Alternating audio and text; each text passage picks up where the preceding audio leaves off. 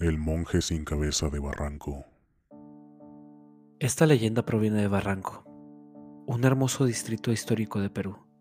Tiempo atrás había un religioso con muy mal carácter que habitaba en la iglesia de la ermita, una construcción emblemática del lugar. Contrario a lo que debía profesar su fe, este hombre era muy malvado y se escudaba en sus hábitos para cometer bajezas que quedaban impunes. Mentía, robaba, llevaba una vida licenciosa y aún así se daba el lujo de recriminar a sus fieles, tratándolos con tal condescendencia en lugar de ofrecerles consuelo por sus pecados. Un día, un terremoto terrible sacudió toda la ciudad de Lima, justo cuando el sacerdote estaba a punto de tocar las campanas. Una de ellas se desprendió y le cayó sobre la cabeza, fracturándole el cráneo de tal manera que prácticamente se la destrozó. Cuando hallaron su cuerpo inerte en el campanario, solo se toparon con algunos restos de cerebro, huesos y manchas de sangre. Los que lo conocían aseguraban que aquello había sido un castigo de Dios por no haber respetado su sagrado oficio. Pero es recién a partir de este punto que la leyenda comienza. Después del terremoto, la iglesia fue reparada y poco a poco los feligreses volvieron a entrar a escuchar misa. Entre los que asistían de noche había algunos que juraban haber visto a un hombre sin cabeza vagando por el patio. El susodicho llevaba los hábitos del monje muerto y parecía estar rezando. Con el paso de los años, esta escalofriante presencia se volvió habitual en la ermita. De vez en cuando, alguien le prende una veladora y le reza para que pueda entrar en descanso eterno.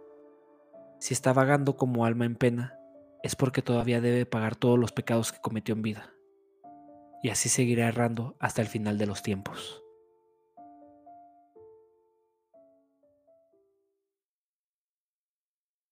El ahogado. Hace años, en una de las zonas rurales de Perú, un chico fue a pasar unos días a la casa de verano de su tío, el cual tenía un gran rebaño de ovejas. En la propiedad había un pozo muy profundo que al muchacho siempre le había dado escalofríos.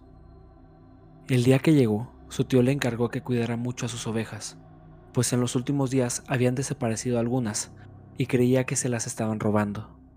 Él se tenía que ir a una fiesta, así que dejó de encargado a su sobrino. Se hizo de noche y el joven se retiró a dormir. Por la madrugada, sin embargo, fue despertado a causa de un ruido que hacía una de las ovejas del establo. Sobresaltado, lo primero que pensó fue que el ladrón andaba haciendo de las suyas de nuevo. Así que tomó la escopeta de su tío y salió muy sigilosamente de la casa. Fuera no se veía ni un alma. De pronto, un sonido profundo brotó del pozo. El chico volteó hacia ahí y se quedó paralizado al contemplar cómo una larga silueta salía lentamente de ahí. Tenía la forma de una persona, aunque pudo distinguir que las uñas de las manos eran más largas de lo normal.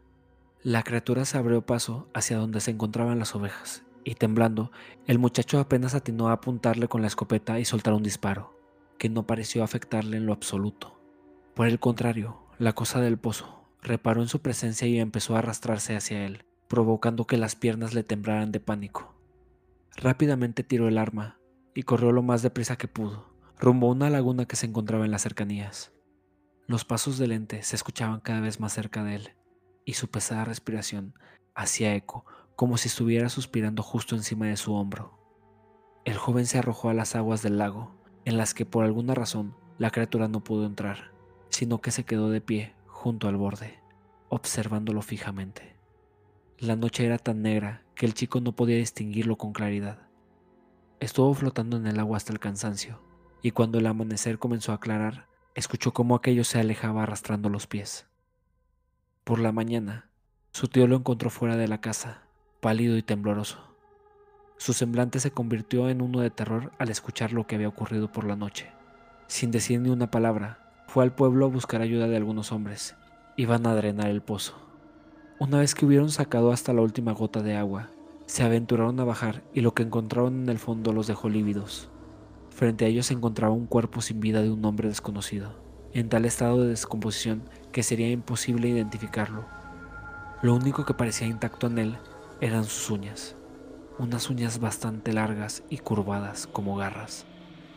A partir de entonces, el ahogado se convirtió en una siniestra leyenda.